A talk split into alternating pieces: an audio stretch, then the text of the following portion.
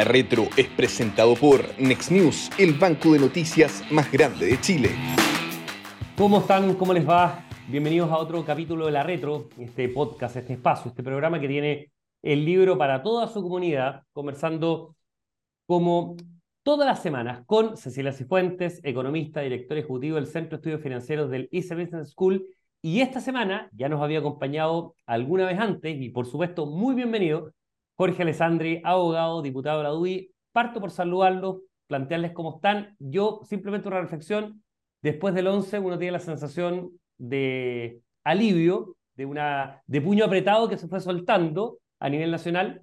Em, y ya la cosa, afortunadamente, y esto es una opinión absolutamente propia, se da un poco vuelta la hoja y partimos ya entrando a temas que em, convocan más, que tienen más potencialidad de logro. Así que algo más de ambiente dieciochero lo que se viene. Cecilia, Jorge, ¿qué tal? ¿Cómo están?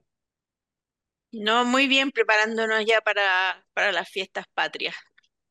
Para el 18. Diputado, ¿cómo le ha ido? ¿Todo bien? Excelente, muchas gracias por la invitación y ya con varias cuecas en el cuerpo en este septiembre, pero faltan varias más, así que... Septiembre como con sabor a diciembre, después del desgaste que, que, significó agosto y septiembre por todas las conmemoraciones de los 50 años. En fin, eh, bueno, acá en la reto siempre estamos conversando temas vinculados con eh, la reforma, la reforma tributaria, ciertamente, o pacto fiscal, como se llama ahora, y también la reforma previsional. Y sobre eso queríamos plantear un poco, eh, para empezar a, calentar eh, algo de motores, aprovechando la presencia del diputado y también de Cecilia, eh, con una idea, diputado, parto por usted, eh, que planteó la UDI. Lo hablo de la UDI porque lo planteó Guillermo Ramírez, que es panelista habitual de este tema, y el diputado pero además es jefe de bancada. Lo planteó en un seminario de la SOFOFA y generó bastante, bastante sorpresa en la industria previsional. Esta idea de que la UDI está a favor, lo planteó él como una mala noticia para las AFP, lo planteó Guillermo Ramírez, el diputado, de separar la industria, es decir, por un lado manejo cartera, ¿no es cierto?, la, toda la parte de gestión de, inversiones,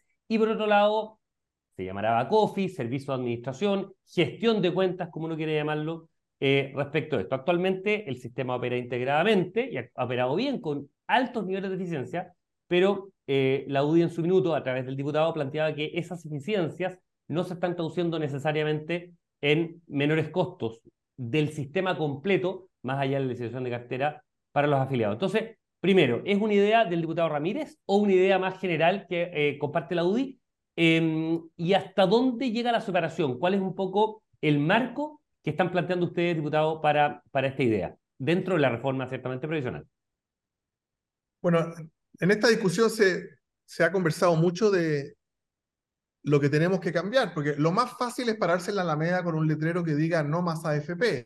Eso no requiere pensar mucho, no requiere proponer una alternativa. Lo difícil es sentarse como legislativo, como ejecutivo y decir qué sistema vamos a diseñar para los próximos 40 años que provoque mejores pensiones, por una parte, pero un pilar que es muy importante para mí, que incentive la formalidad. Porque si tú terminas subiendo PGU, dando beneficios aquí y allá, y no incentivas la formalidad, se termina cayendo el sistema. Eh, el sector del gobierno ha propuesto mucho este último año, diría yo, esto de separar la industria. Y uno lo analiza y ve que puede ser algo legítimo plantearlo, pero para mí es rascar donde no pica. No hay ni un reclamo en los últimos 30 años de alguien que diga, mira, me sacaron el 10% de mi tope imponible, de mi sueldo, y se perdió la plata. O no me atendieron en el local de AFP tanto en Coyhaique y no sabían que yo era afiliado. O resulta que Previred en el camino se quedó con la plata. Nadie nunca ha planteado un problema ahí. Entonces, tú tienes que rascar donde hay un problema. Y yo siento que Guillermo Ramírez sí ha estado escuchando mucho el planteamiento del gobierno, pero voy a hacer algo que no es tan común en la UDI. Yo creo que separar la industria solamente le sirve al gobierno para pasear la cabeza de un muerto y decirle al 25% más duro de sus seguidores, mira, le hice un daño a la industria y le quité el 15, el 20, no tengo idea cuánto es del negocio, el 25, los locales les quité la recaudación. sirve para eso políticamente, una señal, les dio un golpe certero a las AFP, pero no sirve para mejorar las pensiones, no sirve para incentivar la formalidad y habrá que ver si sirve o no para crear esas eficiencias que permitan cobrar una comisión más barata y finalmente tener mejores pensiones. Yo, por lo que he leído, por lo que he estudiado, no sirve para eso. Solamente le sirve al gobierno como un trofeo. Por lo tanto, yo le daría muchas vueltas más. Yo vería cómo arreglar las cosas que no están funcionando. Me gustaría, por ejemplo, que cuando tu fondo de pensión en un año calendario pierde plata, te tuvieran quizás que devolver parte de lo que te cobraron en comisiones para que le duela la guata también a la FP que no te hizo ganar plata en un año determinado y, tenga un incentivo todavía mayor. Yo, yo, sé que invierten en las mismas carteras y todo, pero que tenga un incentivo mayor y no pueda cobrarle la comisión completa al que, al que, al que pidió plata. Yo veo que ahí sirve para algo objetivo, que es ponerle un incentivo más grande, pero separar la industria por sí sola me gusta la competencia, me encantaría que hubieran 30 actores y no 7, pero desarmar Previred o separar la industria solo para mostrar la cabeza de un muerto y decir, me atreví a pegarle un combo en el estómago a las AFP, siento que no va al objetivo final. Pues interesante, interesante, diputado, por dos o tres razones. Lo primero, claramente hay diferencia entonces en la UDI eh, respecto de esto, de una propuesta que planteó el diputado Ramírez, que es habitué de, de, acá del, del, panel, ¿no es cierto?, de, todos los jueves que, que, comentamos este tema, y es interesante ya esa, esa división.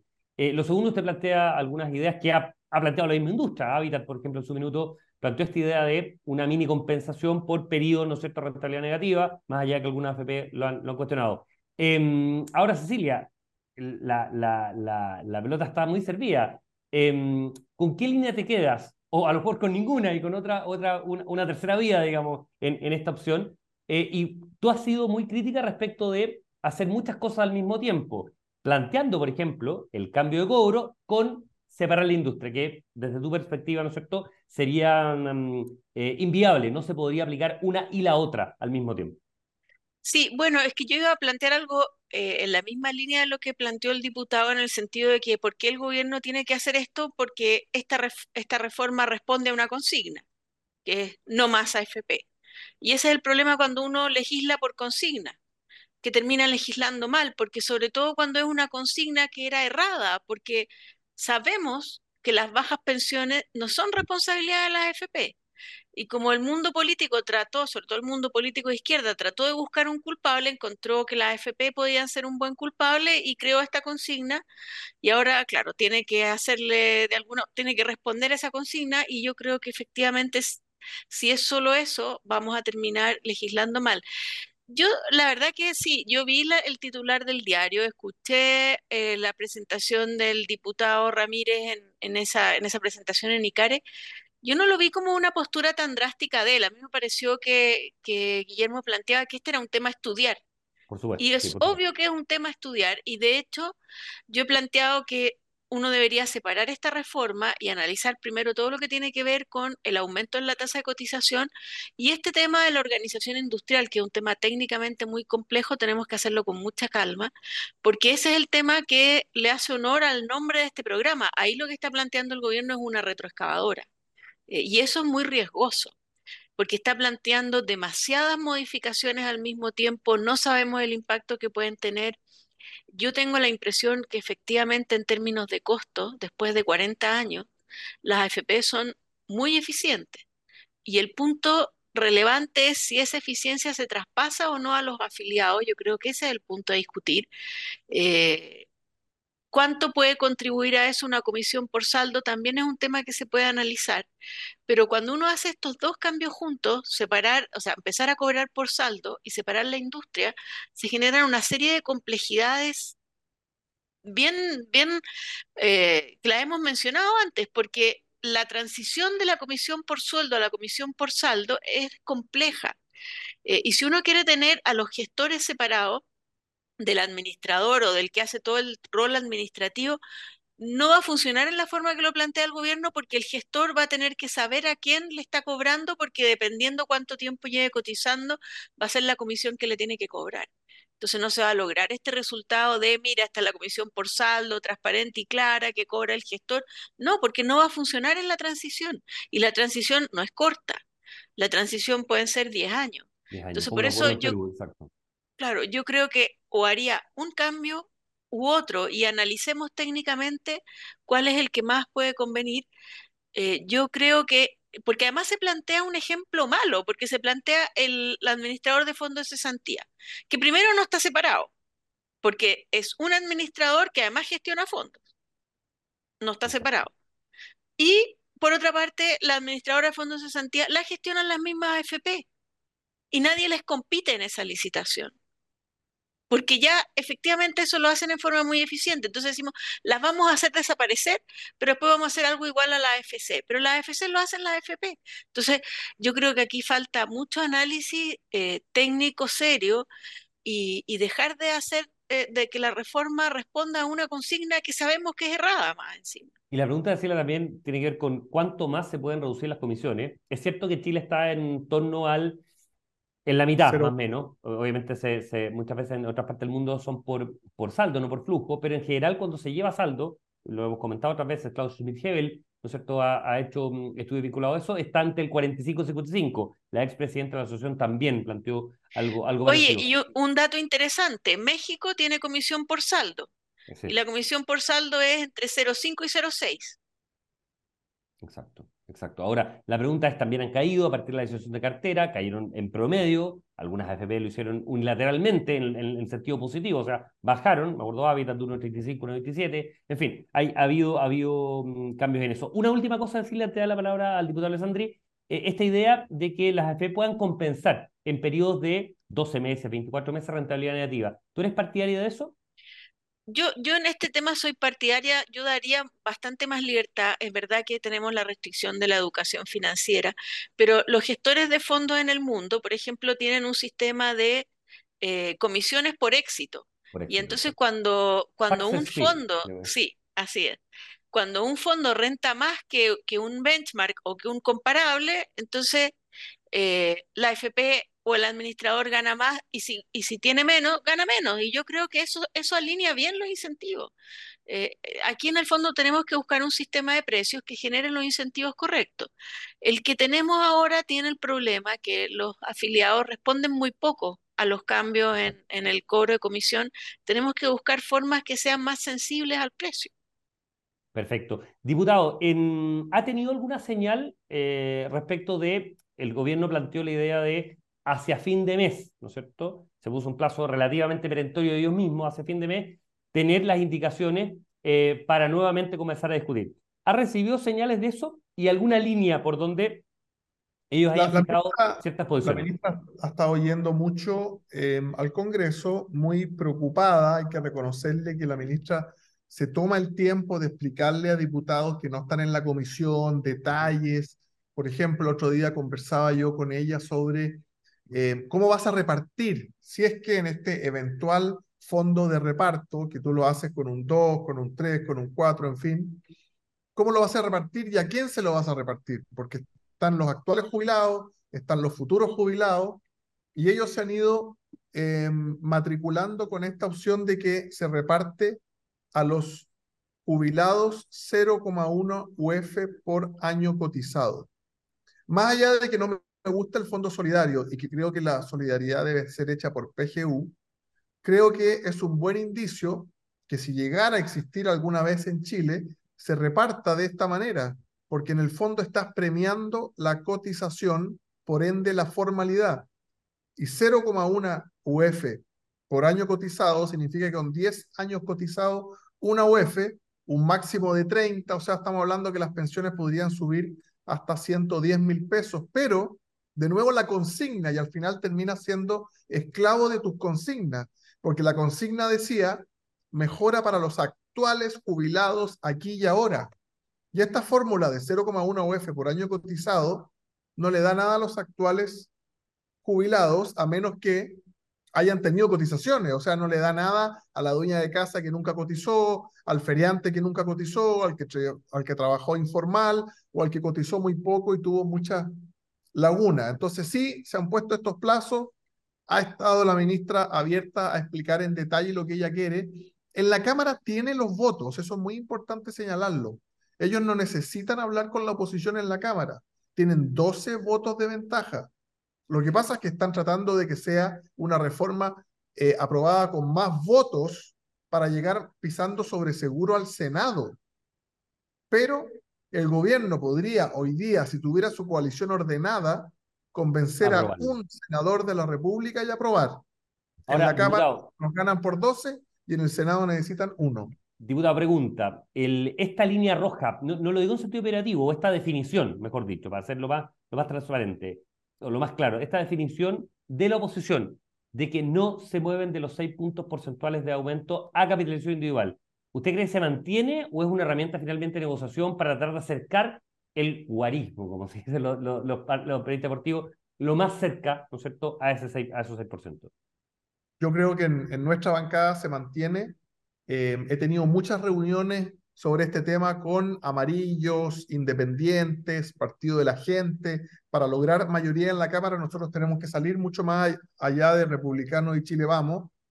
Y eh, no hay yo diría que una opinión muy mayoritaria, un 85, un 90%, por no soltar ningún punto. Algunos otros dicen 5 y 1, en fin, pero yo creo que si abrimos la puerta al Fondo Solidario, después lo van a ir agrandando todos los años. Y ese Fondo Solidario, administrado, no sabemos por quién, eh, va a terminar siendo eh, mal utilizado como en Argentina, como en Perú, como los ejemplos de Latinoamérica y va a terminar siendo una muy mala noticia. Yo tendría una PGU que tuviera tres escalones, eh, los 206 actuales, ojalá subirlo a 250, pero si cotizaste más de 12 años, otro tanto, si, llegaste a 20 años, otro tanto para incentivar la formalidad, atado al crecimiento del país y atado a los años que cotizaste, y después por otro lado, no sé si 6, Tal vez con la PGU ya no necesitamos seis puntos de cotización y si quisiéramos hacer una reforma seria, tendríamos que subir la edad probablemente de los hombres a los 67 y las mujeres a los 65. Ahora, eso no tiene viabilidad política, pero cualquier experto que tú le preguntes te va a decir que la sostenibilidad del sistema va por ahí. Y lo último que me pasa a mí es que siento que tanto la propuesta nuestra como la del gobierno están haciendo una reforma previsional para el siglo pasado.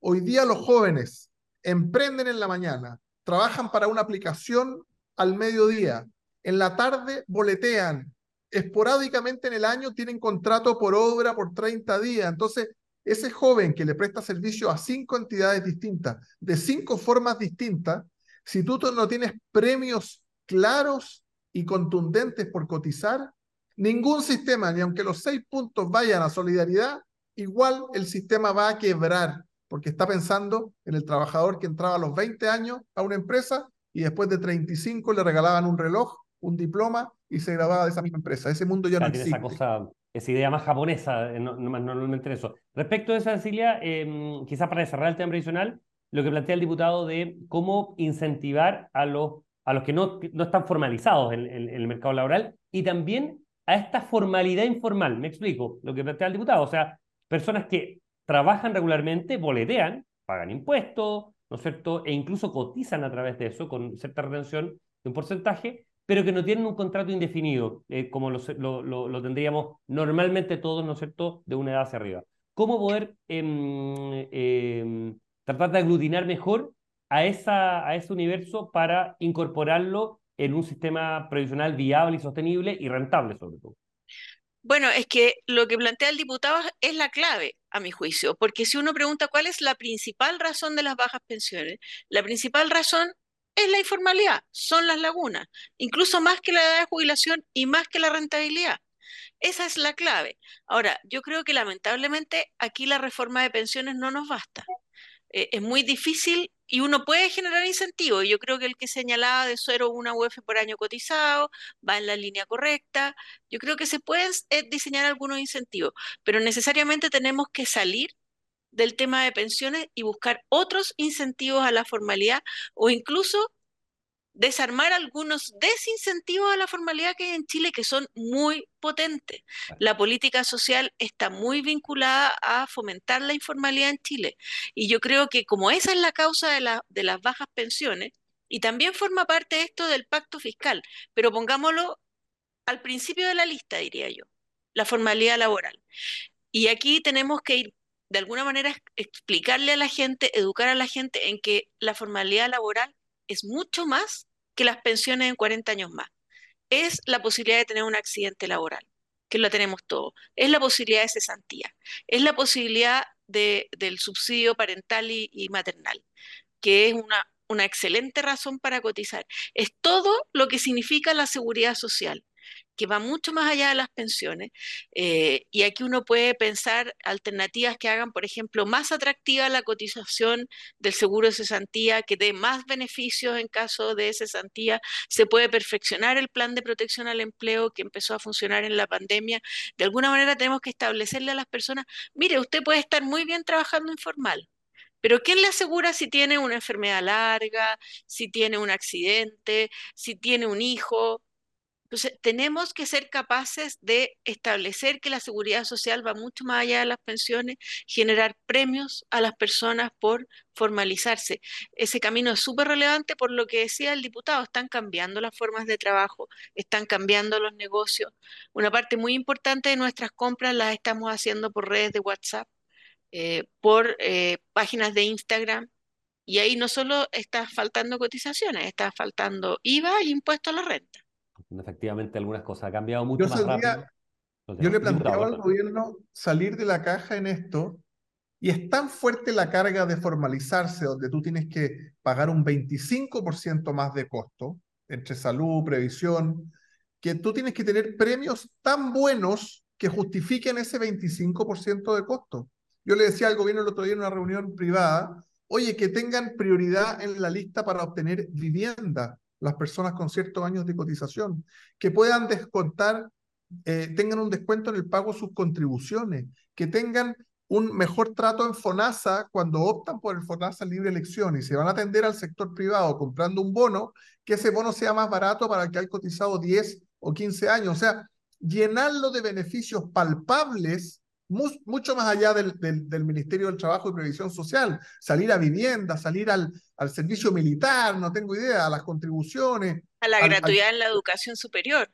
A la gratuidad en la educación superior para tus hijos o, o para tu propia educación cuando eres trabajador y te quieres formar. Si eso no es una lista impresionante que la lea una persona profesional, técnico o incluso algún trabajador especializado y diga, wow, ¿me conviene pagar 25% más? O sea, lo que te estoy diciendo es que en vez de pagar 10 mil pesos por un producto, vas a tener que pagar 12 mil 500. Y, y, y, no tengo ningún beneficio aparente. Tú le hablas a un joven de 25 años y le dices, no, no, lo que pasa es que en 20 años más vas a tener una jubilación. Es muy difícil hacer esa proyección cuando eres joven. Todos los jóvenes creen que no van a llegar nunca viejos, que esa enfermedad laboral no va a llegar. En fin, y, no me han dicho que no, no me han cerrado la puerta, han tomado nota las personas del equipo del Ministerio del Trabajo, pero yo siento eso, hasta desde la propuesta de Chile Vamos hasta la propuesta del gobierno, siento que es para el siglo pasado, para el empleado asalariado de 9 a 6 que cumple 30 o 35 años en una empresa. Que tiene sentido, Cilia, quizás de integrar, lo digo, lo digo en, en el sentido distinto de la palabra, un sistema integrado no el sistema integrado en términos de, que se ocupa o no crédito, ¿no es cierto? El de la empresa a la, al pago de impuestos personales, sino integrado en términos de eh, incluir, incorporar un montón de beneficios, tal como ocurre en un montón de dimensiones y en muchas, en muchas otras cosas. Estamos algo corto de tiempo y me gustaría saber la opinión tanto de Cecilia como del diputado respecto del tema contribución, esta idea de em, eh, eh, impulsada en el Consejo Constitucional con votos de toda la oposición, cinco de los votos republicanos, un UDI, un independiente UDI 2RN, que votaron 9-2 eh, en la Comisión de Derechos, eh, a favor de eliminar, ¿no es cierto?, la primera parte del pago de contribuciones, no las tasas adicionales y obviamente tampoco, bien digo, la tasa adicional eh, de este tema. Eliminar las contribuciones que hoy paga el 23, por, el 23-25% de las propiedades en Chile Buena idea, mala idea, regresiva. Han salido hartos ministros de Hacienda de eh, las administraciones de Piñera, Felipe Larraín, Ignacio Grione, expresidente del Banco Central, Vittorio Corpo, José Gregorio, em, criticando, cuestionando bastante esta idea, algunas columnas que han salido en distintos medios de comunicación, cuestionando por la regresividad y porque no correspondería eventualmente aplicar esto. Pero también algunas voces han salido diciendo que no sería algo excepcional incluir en la Constitución este tipo de cosas. Por ejemplo, hoy día salió una columna en el Mercurio del socio tributario Price, la exención que se aplica a las iglesias, a los templos, de no pagar contribuciones. Por ejemplo, está en la Constitución. Entonces, diputado, quizás en, términos muy, muy simples, ¿cómo lo ve? ¿Es algo que en general em, han salido voces críticas de parlamentarios de su sector también a esta idea de los consejeros? ¿Cómo lo ve usted? Primero, a mí me gusta que los impuestos te cobren por lo que ganas y no por lo que tienes. A la renta, al capital o del trabajo, no al, flujo y no al patrimonio, porque si el impuesto te cobra por lo que tienes, te van sacando un pedacito de la torta cada año y tú terminas pagando menos impuestos porque tienes menos. Y punto, después de 25 años en que te lo han quitado todo y finalmente recauda menos el Estado. Entonces, no me gustan los impuestos al patrimonio. Tampoco me gusta la defensa que han hecho muchos diciendo que esto es necesario, aunque sea malo o incómodo, porque financia los municipios. Yo recuerdo cuando, ustedes me, recordarán con el, con el año exacto, cuando se prohíbe el uso de la calefacción a leña en la región metropolitana. Te dicen, no podemos calentar a leña porque contamina. Obviamente la reacción de la gente primero era, ¿cómo voy a calentar mi casa? Estoy en contra de esto porque me van a privar calentar mi casa financiar los municipios, en nuestro ejemplo. Y la gente tuvo que cambiarse a otra forma, a, una calefacción eléctrica, a una calefacción a parafina menos contaminante. Nos fuimos adecuando. ¿Los municipios necesitan financiamiento? Por supuesto que sí, pero los impuestos al patrimonio, esto de las contribuciones, parte hace muchos años atrás como un impuesto que grababa los campos que no eran explotados. Entonces llegaba el sheriff y decía, mire, usted no está plantando papas, no está contribuyendo a la comunidad que necesita que usted explote, por lo tanto le voy a cobrar una contribución hasta que usted decida plantar algo. Como todos los impuestos se fueron quedando, y hoy día tenemos un sistema tan ridículo que te suben las contribuciones si pones un cerco eléctrico, si tienes una mejor muralla, si pusiste cámaras en tu casa, pasa a tener mayor valor el ejemplo del centro, que conozco muy bien porque fui concejal ahí, soy diputado ahí, tengo oficina ahí, los precios de Santiago Centro después del estallido social y la pandemia se desplomaron. La tasación de las contribuciones que yo pago en mi oficina solo ha subido. El inmueble vale la mitad que antes del estallido social y las contribuciones, como se ajustan solo a la alza y cada cuatro años y toman en cuenta una serie de mejoras del inmueble no han bajado ni un ápice. Y se las cobran igual al jubilado, se las cobran igual al activo, al inactivo. Pero la pregunta, ¿en la Constitución, diputado, ¿usted está de acuerdo?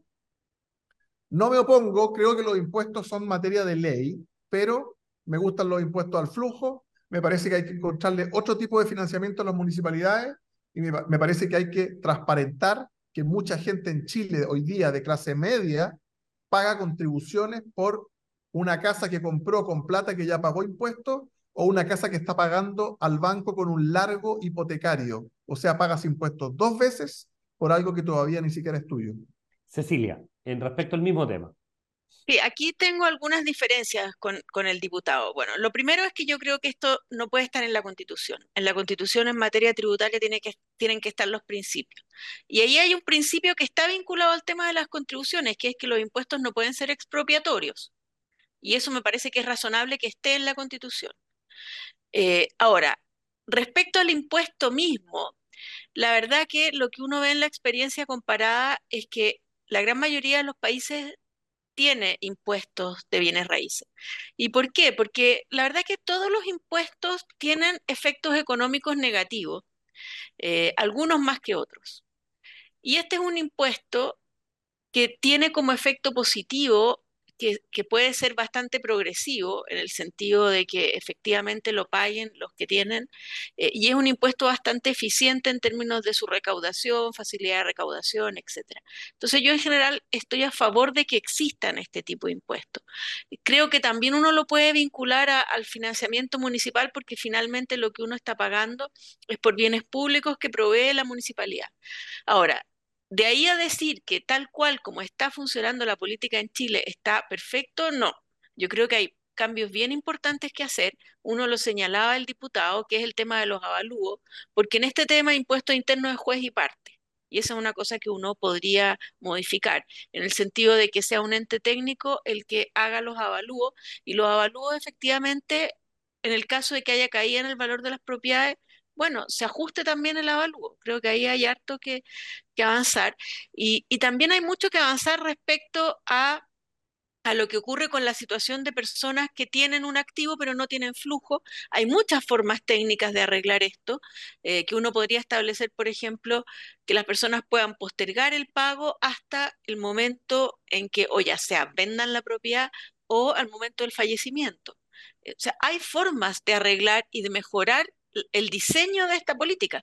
Yo creo que hay que mejorarlo mucho y creo que hay mucho que mejorar también en la política de financiamiento municipal, porque aquí la mayoría de las municipalidades que tienen todas sus propiedades exentas no tienen ningún incentivo a que mejore el avalúo de esas propiedades, porque total igual no recauda. Entonces hay que vincular un poco más eh, porque eso tiene que ver con la política municipal. Una municipalidad que hace bien su trabajo significa que el entorno genera valor en las propiedades y la municipalidad eso algo puede recibir a través del cobro y por lo tanto ahí también hay temas de diseño que, hay que mejorar. Eh, pero definitivamente yo creo que esto no debe ir en la constitución porque abre la puerta para que el día de mañana eh, la izquierda plantee un impuesto al patrimonio en la constitución, eh, sobre todo si se llegara a rechazar esta propuesta con, lo, con los bajos para cambiar la constitución hay quórum muy bajo actualmente y se podría entonces establecer un impuesto al patrimonio en la constitución. Entonces creo que sienta un presente complejo. Interesante la, discusión. Ah, diputado, sí, para ir idea, Una muy buena idea lo que plantea Cecilia, que podríamos convertirlo en ley, que si tú, tienes, si tú tienes 75 años o más, puedas dejar de pagar las contribuciones sobre tu inmueble principal y que eso se transforme en un gravamen que sigue al inmueble y al momento de vender ese inmueble tenga que pagarse al fisco primero lo adeudado en contribuciones, porque me topo mucho, yo soy diputado por Ñuñoa, Macul, Providencia, personas que cuando estaban activas pagaban las contribuciones sin problema, pero hoy día, por lo que valen esas propiedades, en Macul, en Ñuñoa, en Providencia, con su jubilación no alcanzan a pagarlas. Entonces tendría sentido que esa persona las postergue para el momento en que la sucesión haga la venta o que ellos mismos hagan la venta de ese inmueble y que esto vaya apegado al inmueble en vez de estar persiguiendo al dueño en ciertas condiciones. Ahí, solo para, solo para cerrar, el eh, diputado y Cecilia, hay un beneficio que llega hasta el 100%. Pues, el hasta siempre, siempre ayuda, hasta el 100% para personas con ingresos anuales. Para eso tienes que tener jubilación de menos de 673 mil pesos. Exactamente, es en UTA, efectivamente en UTA. es un poco restrictivo el beneficio. Mm. En UTA. Ahora, uno tendría que pensar que la... más Claro, teoría económica debería ser que la persona, la salida debería ser la venta de esa casa, precisamente va a generar la menor plusvalía. Pero en fin, eh, son situaciones obviamente bien puntuales. La tasa actualmente que rige la tasa, la, tasa más baja en la historia, también es otro elemento para, para discutir, pero es súper interesante la discusión porque además va a seguir esta semana, parte ya el pleno, ¿no es cierto?, el Consejo Constitucional y por lo tanto ya las ideas, las iniciativas, las propuestas van a tener que empezar a cuajar, van a tener que hacerse carne con miras a la entrega del 7.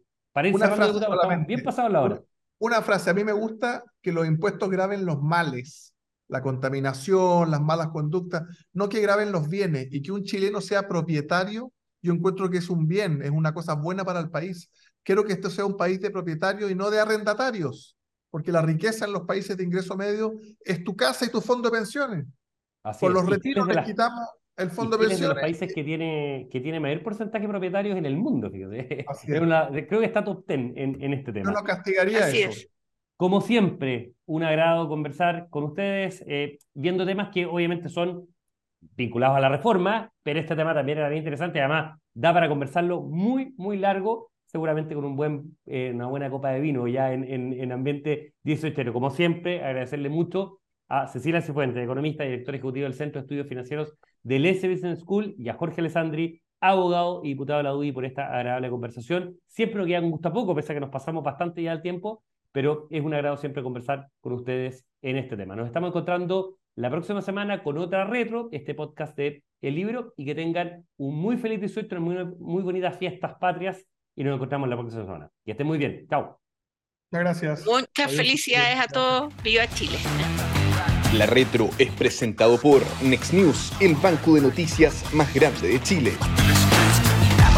El Libero, la realidad como no la habías visto. Haz que estos contenidos lleguen más lejos haciéndote miembro de la red Libero.